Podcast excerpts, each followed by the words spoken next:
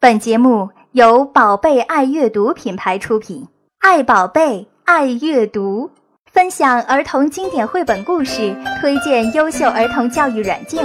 宝贝爱阅读节目马上开始了。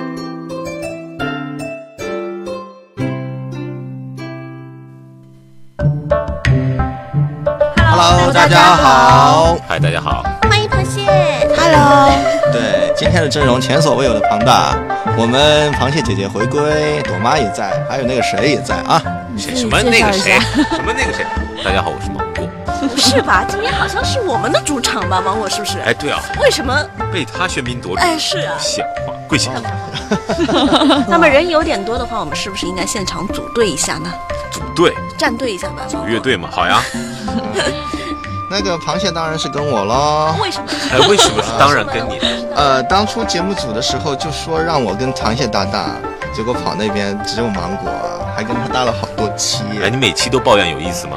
有意我思今吗？天最后一次抱怨，我今天得偿所望了。哎他已经得偿所愿了。 嗯，好吧，好吧嗯，快起来吧。那对了，刚才不是说要组队吗哎？我们嗯对组队要有一个队伍的名称吗？是是是。那我们既然是主讲绘本的话，我觉得我们可以自封为经典端庄组，怎么样？经典端庄组，好的，这是我追求的。我螃觉得蟹我你这样说的气质我们叫啥？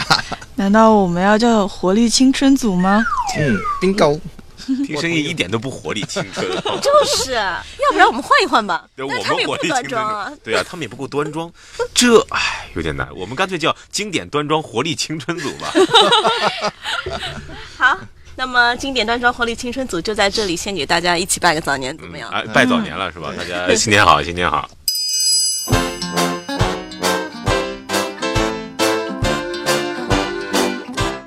呃，春节马上就要来到了，春运也是昨天就开始了，所以我们今天的话题就是出游。嗯，而且昨天是立春哈，对，嗯，所以从呃农历的角度来说，就是春天已经来到我们的身边了。哎，芒果你怎么还没走呢？哎，不是应该干嘛要轰我走 啊？不是呀，不，你这不是为了工作吗？我走了，哪有今天这样的巅峰对决，嗯对不对？一个是经典端庄活力青春组，还有另外一嗯个不知道什么组，两组， 对不对？要对决一下，嗯所以我今天就没走。哎，说到今年这个春节档期的出游啊，有调查显示说，上海人居然有百分之八十的人会选择出境游。哎，百分之八十出境游，嗯，夸张了吧？但是我觉得，虽然说我觉得数字有点夸张，但你是确是实做大数据的对吧？啊就，并不是，我是掰着指头算的。身边的人确实有很多人选择出境游，包嗯括是邻国去什么日本啊、韩国啊，这个签证也方便多了呀。我觉得吧，大家想法还是情有可原的。难得有假期，跑远一点，空气好一点的地方，东西买东西也便宜一点的地方。但是春节嘛，还是我们中国传统最重视的一个佳节，都感觉到境外消费的，嗯总觉得有点怪怪的啊。 啊，嗯，所以朵妈就不想去凑这个热闹。我呢已经决定好了，这个春节呢就带上我们家里的两个宝贝啊，去游走一下我们祖国的大好河山去哪儿呢？去哪儿呀？帝都。北京嘛，对啊，哇，不行吗？真有可以的勇气。 北京是个好地方，我喜欢。一定要把口罩戴起来啊，哦。不用了吧？那你高铁票买了吗？啊，需要买高铁票吗？啊，不要吗？你不走过去啊？难道你去梦游吗？不是梦游啦，其实是是不是梦游是神游？神游，听哎上去很夸张的样子，是吧太？端庄对吧？对，蛮端庄的，还不错。你们不相信是吧？那今天就跟大家来现场演绎一下，怎么样在掌上神游我们的北京城儿。我跟你们有感情啊，嗯所以就带上你们一起去玩吧。今天， 哎，你还给我准备了，我看看啊。哎，队友来，哦准备好天了哪没？ 这 这队友来队友来哎嗯虽然我很专业啊，但是听一段五块钱，大家听完以后啊，自自觉的把支付宝啊发过来，好吧？刚才那个植入广告得掐掉啊。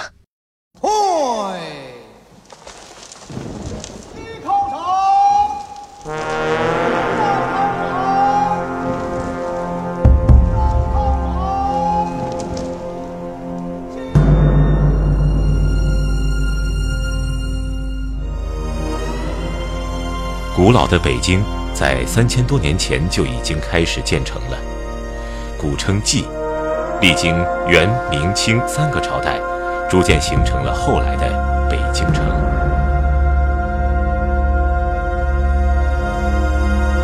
清晨，驼铃声叮叮当当由远及近响到永定门。这里是北京城的南大门，也是中轴线上的起点。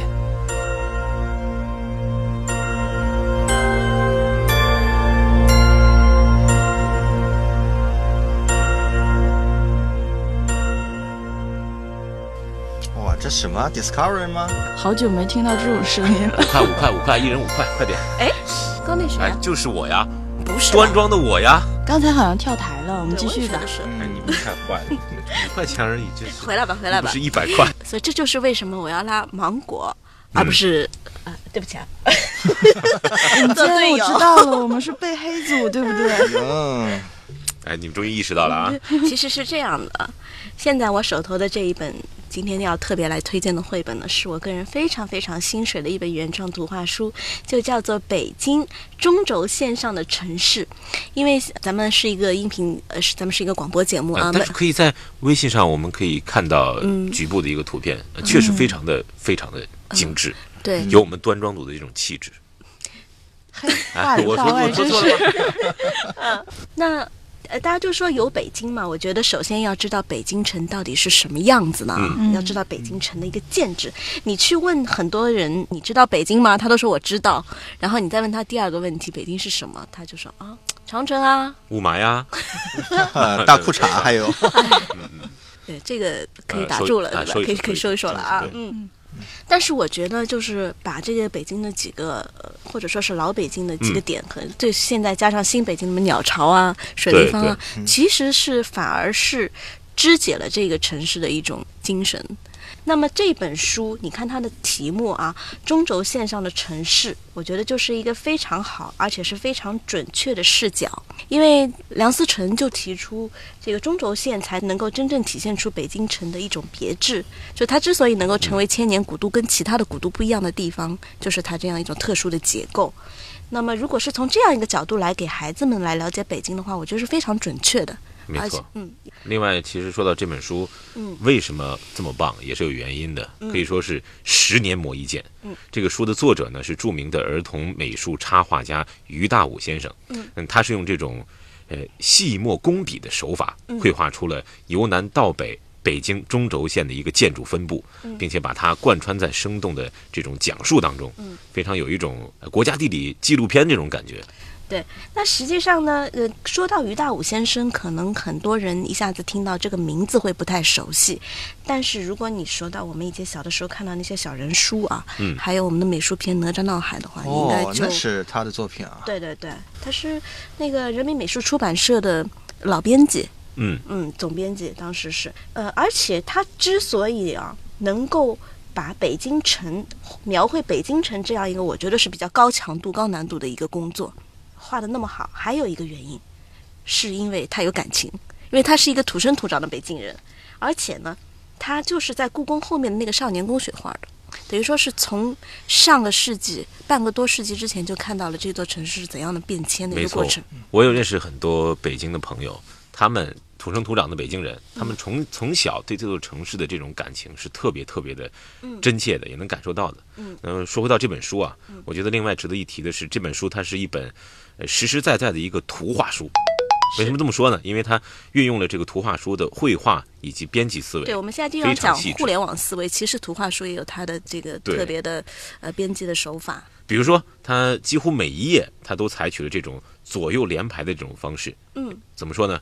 就一般来说呢，我们就是说一本书，对不对？打开左右两页的话，可能是左边一页是一个图画，嗯哎对内容右边不一样哎，对，但它是左右连排，这样子的话，你拿到手里的话，其实它的开本就是自然而然的乘以二。对，而且你能感觉到这种大气雄伟，一嗯是一看哦，就是一整页就是整个一个城门，这个对建筑就在其中，你能看得到。而且非常巧妙的是，它装帧的时候啊，嗯装帧的时候中间这根线就是分开两页的这根线，嗯其实自然而然就形成了整个这个连排的这个建筑的中轴线。对，嗯非常常的巧巧妙妙，小朋友都能发现这一点。是，所以我也发现了恭喜你保有童心啊！啊，谢谢谢谢，刚才说到这个开本大小乘嗯以二、那么我们知道，就是整一个故宫里面，呃，呃整一个北京城里面最华彩的那个篇章在什么地方？当然就是我们的紫禁城，没故错，故宫。所以在这本书上，当你从一个一个城门的永定门一一步一步走进去的时候，到达这个最高潮的部分的话，它设计了一个左右的拉页，就是说嗯它这个左右页你还可以向左右继续的翻开，那么这个开本就是乘以四。哇，对，就非常非常的宏伟。所以到呃这个地方的话，就会觉得嗯，视觉视觉效效果果非常的震撼。那除了由南到北的这样一个画出移步换景的感觉以外呢，这本书还展现了故宫的四季，嗯，这个特别的人文，包括从古至今的一个变迁也能看到，对，很多的这种场景啊，嗯，这么多的一个场景，包括他想表达的内涵，都是通过这种二二维维的的纸面的方式呈现出来，嗯这相当个的不容非易常的不容易。好的，呃，那么欣赏完了，就就好比在看一部大片儿啊，我们还可以去细细的咀嚼它其中的细节。在书的最后四页，它是称之为解说，也特别适合你，特别适合啊，你，又适合我。啊好的，也是很巧妙。等于说把这本书用缩写的方式重新又画了一遍，就带领你重新再走一遍这个中轴线，然后呢，就把这其中的，比如说是某一个建筑的一个小点，哎，引出来，就是解说里面的一些知识点。那么刚才来说，你是一个视觉的冲击， 没错那么这样你就可以去深入的去了解它里面的机理是怎么样子的。那刚才你也说这是一个大片儿式的书，那说到底还是书。那虽然信息量很大，但是想要真正领略这个紫禁城，包括北京城的一个呃庄严美，我们所说的端庄美，其实光有这种静态的二维书，我觉得还是不够的，还是比较遗憾的。所以说呢，我们今天就啊、呃勉为其难的找来了这个刚才说的那个什么组来着啊，无所谓了，就是 App 组啊，他们来补缺一下，看一看有什么好东西、好玩儿的。 APP 小课堂。但是欢迎大家从二维世界走到三维世界来了。没，错，还哎是我们青春活力组讲的会比较好，对不对？对，我们来看一呵个呵大片集的作 品。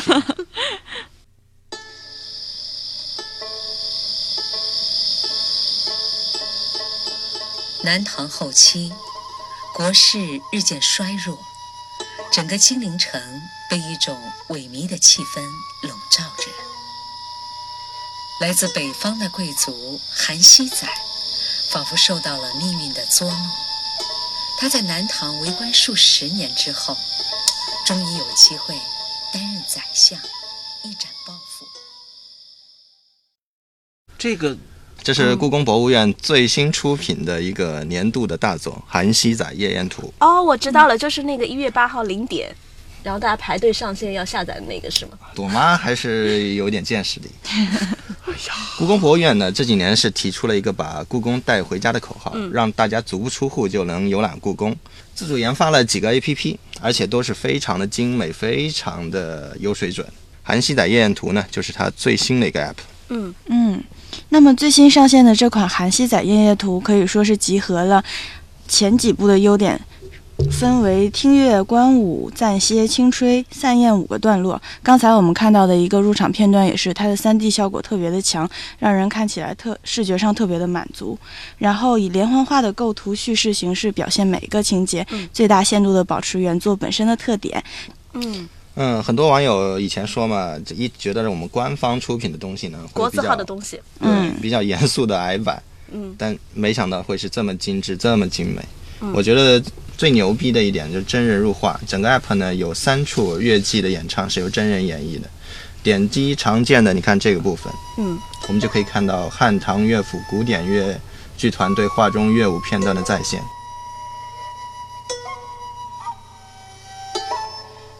说到这个汉唐乐府的话，要要表一表啊。大家刚看到他的话，就是会觉得，哎，他跟画中的那个人物的还原度非常高，就嗯就扮相啊、服饰啊，基本上是一比一就复刻的啦。然后这个乐团是就是台湾六百年来唯一受邀进入过故宫表演的一个艺术团体。所以说，故宫方面还是蛮拼的。他的舞美指导是请的叶景天先生，嗯实际上是相当于在一个 app 里面掐入了几段大片。嗯，但我觉得跟小朋友来展现这个的时候，你最好跟画作给他一起看。他如果冷不丁的看到这 这一段表演舞的时候，他会睡着吗？他他会会觉怎得么样？觉得比较惊悚，惊他会悚睡不着，害怕是吧对？他会睡不 着，因为那个脸嗯哼你知道吗？就是跟呃歌舞伎一样的，就对我可能跟孩子们的思路一样， 我刚才看了半天，觉得啊，原来是这样的啊。嗯但据说长按这个屏幕还能进入秉烛夜游的模式啊，呃对，有能的感受这种啊挑灯夜话的这种神秘呃。这个 app 的话，表面的话就是一个图层，但是上面的机关还是很多的。呃，点击某一个具体的人物，或者点击从其其中的某一个道具，都会有惊喜。而且里面所有的内容都是经过故宫博物院官方经过经过非常仔细细致的考证。嗯，接一 下，看出来了啊，这玩意儿不光是只是好玩儿，就不光是玩儿的啊，看来干货还是很多的啊，也是做到了这嗯个。对这款呃才是一个端庄知识表达的一 个状态，对手动不点错赞。不错不错，嗯不错哎，那呃，前面 Sky 你说到故宫系列其实是已经出了四款，对不对？对，呃，还有其他几款呢，像就是应真美人图、紫禁城祥瑞，嗯呃，但我觉得小朋友最喜欢的可能就是我今天待会儿要跟大家介绍的这个叫《皇帝的一天》。啊，没错没错，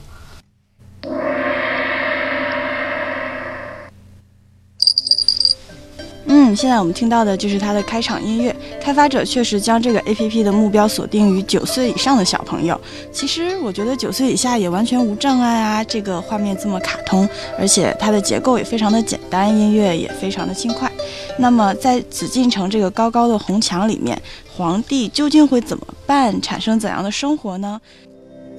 年轻的皇帝衣食无忧，可总有些苦恼。他有个秘密的心愿，一直无法实现。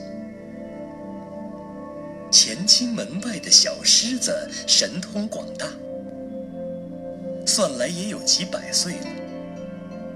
皇帝的心事，他最了解。这个忙，他可一定要帮。一天晚上。刚才玩了一下，是发现第一个场景是一个小狮子当导游，对吧？特别萌，特别可爱，而且还要为还要找到皇帝到底在哪个房间睡觉。它实际上就相当于一个角色扮演游戏，呃，我们小朋友进去的话，一个代入感，嗯对，呃，就自己是激励 着自己就是小皇帝，是不 是？我觉得不光是小朋友啊，作为呃作为一个大人的我，我觉得我也玩的不亦乐 乎。 那是因为你还没长大，我也没长大，没关系。嗯虽然我很端庄，但还没长大。呃，你有没有发现 Sky 它是也也是挺好玩的，做了一个地图的这样一个方式对，啊，然后手点地图上的呃某一个，比如说乾清宫啊、储秀宫啊之类的，然后进去以后有不同的场景。嗯，大家看《甄嬛传》的观众应该都比较熟悉这些嗯场景。是的。嗯然后里面就是说，把一些知识要传授给我们的小朋友们嘛，所以就会非常的童趣。比如说，你知道吗？呃，最有才情的，我现现在来考试一下啊才，最情嗯最有这个诗情才情的这个皇帝是谁？知道吗？乾隆呀，是乾隆帝吗？乾隆帝，对他比较有空，一生写了四万多首诗。风流倜傥，啊， 一天可以最多射三百多只兔子。 哎一天是是三百多只兔子，哎，太残忍了嘛！这个满清的皇帝的话，他是比较尚武的，即使是后期的皇帝的话，也保留每年到承德去这种狩猎的传统。嗯还是觉得兔子好可怜。你关注点好奇怪 啊！再说皇帝的才情，你在关注兔子的死呃活。这些知识的话，也是在那个在在这个 app 里面，大家可以看到哦， 我们可以在 APP 里面射兔子吗？可以的。它里面有一些什么射击的小游戏，还百可步以穿书杨法，对，嗯，还真有。嗯还有骑马的， 对，呃，还有其还有他一的个一些。银牌试毒，银牌试毒，就是皇帝吃饭之前要先 先试一下有没有毒嘛？这个不是找小太监试的吗？啊，我们看的对剧对不对，一样，对你吗你？扮演的就是小太监，明白了吗？我的声线也不像啊。这个 app 的话，实际上还是做的非常的用功的，嗯对的有总共有两百多个交交互点，然后哇塞你在这个房玩游戏的当中随便点哪一个普通的小小椅子啊，嗯或者桌面上的小摆设啊，对我觉得这一点做的特别好，就是很多 A P P 小朋友玩过一次就不想再玩第二次了，嗯但是它隐藏了这么多交互点，就会吸引小朋友一直来玩，一直来嗯找。而且这款应用还紧密结合了解密、搜集等流行的游戏元素。哇对塞，我觉得好好大玩、气哦。沉着，一对啊一打沉哎，真的是有一点像小时候玩那个 RPG 游戏的是感的觉。对，嗯，暴露了你的年龄。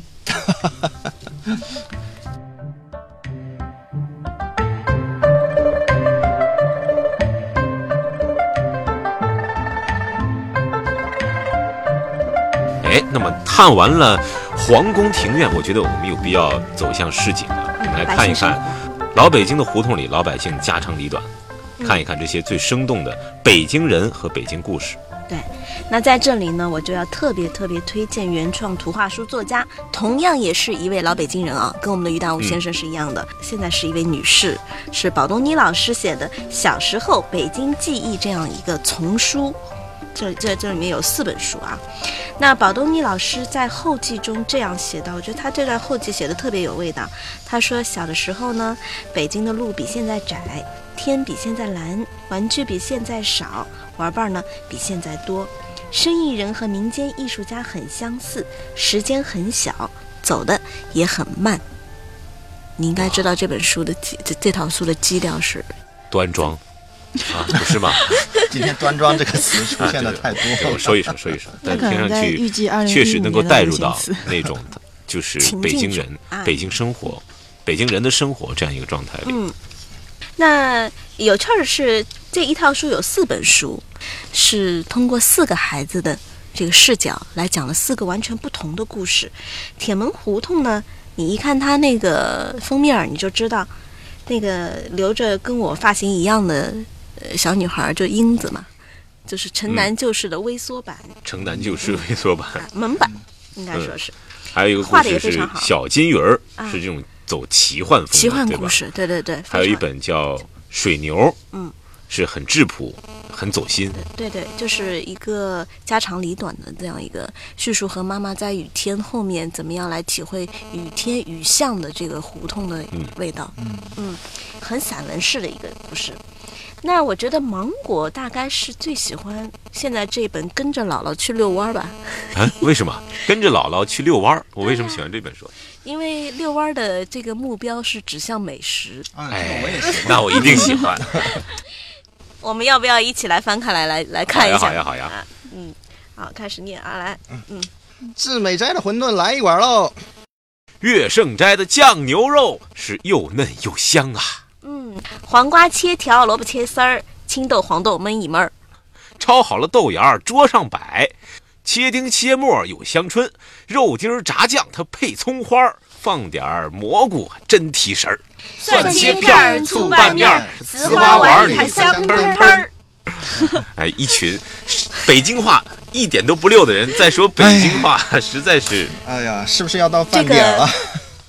节奏不太整齐啊，对对对，我觉得主要是大家可能这个儿化音啊，就真正的我觉得没是有饿老北了京人我觉得带是着饿了，哎，也有这个原因。对，越说越饿。嗯但你发现啊，这本书一定要用这种快本式、快本式的这个风格来念，才会有味道，而且配上他这个非常丰子恺老师路线的画风，真叫绝儿。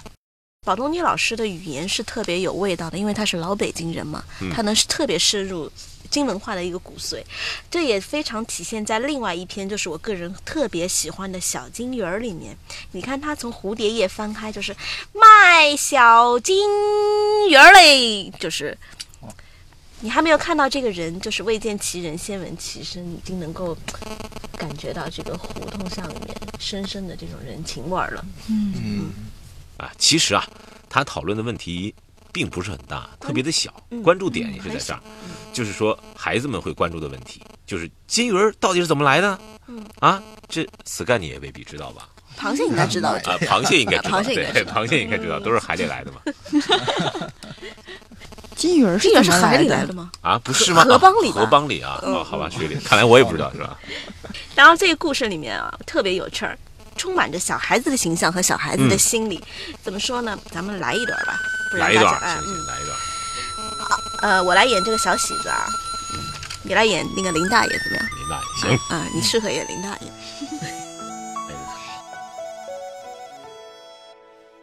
小金鱼儿，小金鱼儿，我要小金鱼儿嘛，我要小金鱼儿。嗯就这话呀，小喜子能够嘟嘟囔囔的跟妈妈嚷嚷一天儿，磨得全院子的人耳朵都起茧子了。得了，喜子，在大爷这儿看看就行了啊。这他妈，林大爷说了啊，留点神儿啊，这缸可深了啊，然后他就跳进去了， 真跳进去了呀。是吧？嗯，啊，孩子们就淘气，偏偏不信你说的，一定要自己试一试。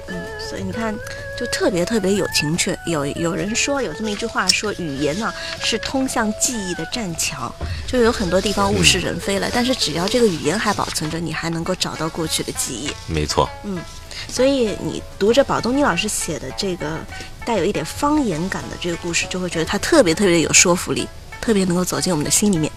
对，哎，这越来个越端庄组介绍完了一款接地气的呃绘本之外的话，我们 UP 主看来也要接招了。我找到的是一款叫做《我家门前那条街》，也是介绍老北京的胡同的。嗯，啥福？快点回来贴春联儿！今天是大年三十儿，听到奶奶的呼唤，小阿福赶忙告别小伙伴儿，来到自己家门前。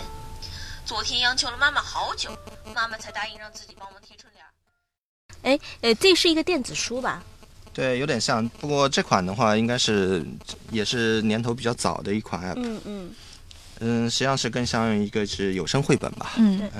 我觉得它画工还是很不错的，就是它那个配乐应该换一换。刚才我们听到了一段非常朴实的音乐，然后这个 A P P 呢，主要是它以电子书的形式来呈现，跟绘本稍微有点像，然后画风稍微有一点水墨画风，特别有古老的气息。嗯它主要是通过北京胡同里面有一家人他是怎么准备过年的，来讲述了这样一个故事，我觉得非常有当地的特色。虽然这款 app 呢也也是算比较老的 app，但是呢，我觉得它在这个时候大家下载来看一看呢，还是比较应景的。嗯直接可以了解老北京过年的民俗以及相关胡同里面的一些过去的一些生活细节，还是很接地气的。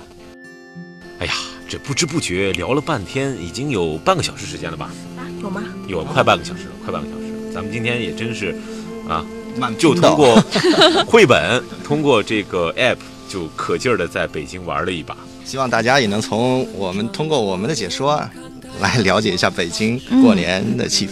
我觉得今天是实实在在的深度游。你对如，果真去北京的话，挺通常的话，你还只是走马观花一下。没错，嗯今今天我们还你看故宫里面，我们还走进了平时不对外开放的一些房间无。论是历史啊，还是人文，包括北京人、北京人的生活，对，各个方方面面都有这样一个接触和了解。那我觉得这期节目我们不仅玩得很开心啊，嗯，嗯，其实也很长士气。嗯，对，难得的话我们人能聚齐。哎，此此是其非彼是其。 我我之所以说长士气呢，是我觉得就是说，我们中国图画书的发展史只有二十来年，对，呃，青春活泼的 APP 呢就更短啊。但是今天我们所说到的这些作品，书也好，APP 也好，让我们看到了实实在在的原创力量。今天如果你能够真实的去看过、玩过的话，应该还是会觉得非常有自豪感、有希望的。嗯，我们还是有很多国产精品。嗯，就像故宫博物院院长单其祥所说的，好的文化产品就是要用我们的创意，将文化遗存与当代人的生活、审美需求对接起来。嗯，终于端庄了一把。单老师说的太好了，鼓掌。 好，那么本期节目呢就要到这里结束了。嗯，下一期其实才是我们真正的年夜饭的年终特别版，也对就是吧我们提前拜年又拜早了，对吧？主要是因为有些人还没来齐，他们要到下一下个星期才能够露面儿。是吗？嗯好吧，趁他不在，我们吃顿好的啊，赶快结束吧，走了，那再见。吃饭吃，饭，吃饭，吃饭。拜拜。拜拜。绝不是从前的那只。当我们抬起头，已过而立年纪，看枝桠满天的那颗，曾经是喃喃的绿。那么多的枝枝蔓蔓，遮挡住的是那些往昔。哦，接着另一个往昔，那么长的缠绕，缠绕住的是那些回忆。哦，接着另一个回忆，继续卖力的生长吧，离苍天还很远呐、继续飞快的发芽吧，要遮天蔽日，还要需求呢。继续卖力的生长吧，这刚刚才开始呢。继续飞快的发芽吧，用枝桠缠绕往昔的回忆，慢慢数。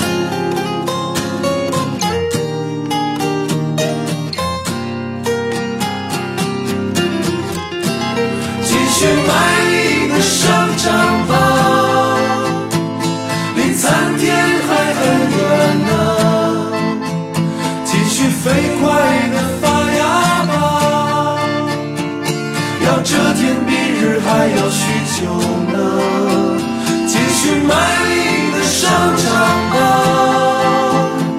这刚刚才开始呢。继续飞快的发芽吧，用枝桠缠绕往昔的回忆，